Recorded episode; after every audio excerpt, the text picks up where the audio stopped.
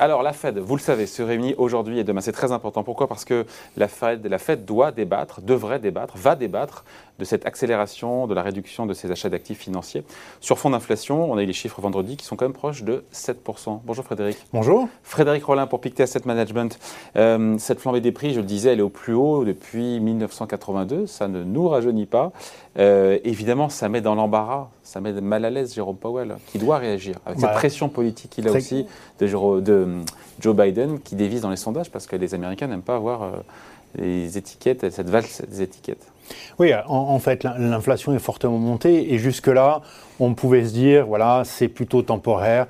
Euh, voitures d'occasion, euh, les chaînes de production des voitures sont arrêtées, tout le monde veut éviter les transports en commun, les prix des voitures d'occasion remontent. Et puis, bon, ça continue plus longtemps que prévu. Et il y a une enquête récemment euh, qui montre que plus de la moitié aujourd'hui des PME américaines montent leurs prix. Donc c'est plus seulement certains items liés au Covid, c'est euh, une beaucoup plus grande partie, c'est une généralisation de la hausse des prix, donc ça c'est inquiétant. Les salaires remontent, ça aussi évidemment c'est plutôt inquiétant parce qu'il y a des effets, c'est bienvenu hein, pour les salariés bien sûr, mais ça crée des effets de second tour, ça va prolonger cette inflation. Et puis enfin on a le variant Omicron qui, voilà, finalement un peu, un peu plus, plus contagieux mais moins dangereux, ça prolonge euh, l'idée voilà, des, confinements, notamment en Asie où voilà, les, les, autorités sont beaucoup plus sévères. Donc tout ça crée un univers inflationniste qui met mal à l'aise Jérôme Powell, hein, c'est sa responsabilité, qui met mal à l'aise aussi Joe Biden parce que personne n'aime euh, payer plus cher. Vous avez l'exemple de Jimmy Carter, un Jimmy Carter qui avait commencé extrêmement populaire, qui a fini très bas, alors 40%.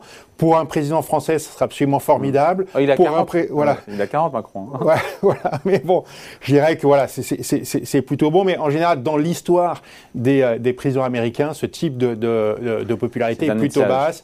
Donc voilà, euh, ça, ça, ça, peut inquiéter euh, l'ensemble des autorités monétaires et, donc, il faut, on, y a une, ouais, il y a une réponse évidemment. Il y a une réponse de Jérôme Powell. Il est attendu au tournant sur cette question-là. Euh, déjà, qu'est-ce qui est pricé aujourd'hui par les marchés? Sur les chiffres, sur la communication, est-ce qu'on se dit aujourd'hui le tapering, il est de quoi 15 milliards par mois, c'est ça? Oui, il est de 15 milliards par mois.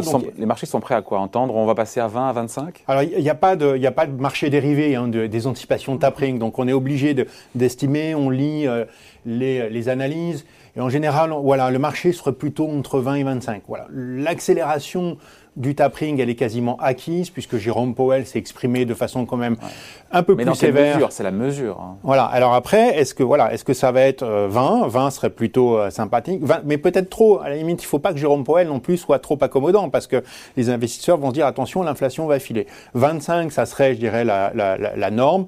30, c'est un peu plus. Ça permettrait de finir le tapering en mars.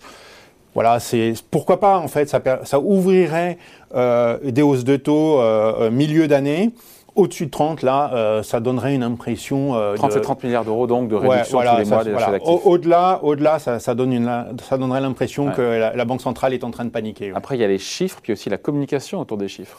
Alors, qu'est-ce qu'on attend d'autre d'ailleurs? On, on attend juste le chiffre sur ce tapering. Euh. Euh, alors, le tapering, parce que c'est la première chose que, que, fait Jérôme Powell. Ensuite, on aura ce qu'on appelle les, les dot plots, c'est-à-dire les anticipations des gouverneurs quant aux hausses de taux. Là, on peut estimer qu'on aura probablement l'idée de quand même deux hausses de taux euh, qui devraient euh, apparaître euh, au cours de l'année 2022, mais le marché, lui, s'attend à ce que la Fed dise deux hausses des taux, mais lui-même s'attend à ce que ce soit un petit peu plus. Donc à la limite, si la, Banque centrale américaine met trois hausses de taux, ça surprendrait, mais plus dans l'idée où là, ils sont en train quand même d'accélérer, mmh. même si le marché pense qu'il faudra bien euh, pas loin de trois hausses de taux. Et il faut vraiment voir ça un petit peu en cordeau. C'est un peu tordu quand même. Voilà. et puis ensuite, et ensuite, euh, bah, il y aura les, anticipations d'inflation et les anticipations de croissance. Là, on n'attend pas grand-chose. On est sur la fin de l'année. Oui, ils vont remonter leurs anticipations de croissance pour 2021, mais c'est un petit peu la moindre des choses. On, la connaît quasiment. on voit Jérôme Powell, il parle une communication beaucoup plus hawkish, beaucoup plus euh, faucon. Alors, de plus, il y a une, dernière chose, et c'est là, je pense que, donc, d'un côté, le tapering, ensuite, bon, voilà, tout ce qui est dot plots, euh, anticipation, pas si grave probablement, et puis ensuite, la communication. Donc, voilà, comment est-ce qu'il va répondre aux questions? C'est vrai qu'il a quand même très clairement changé de, façon de parler. L'inflation remonte et quand l'inflation remonte fortement comme ça, il n'y a plus de colombes à, la Fed, il n'y a quasiment plus que des faucons.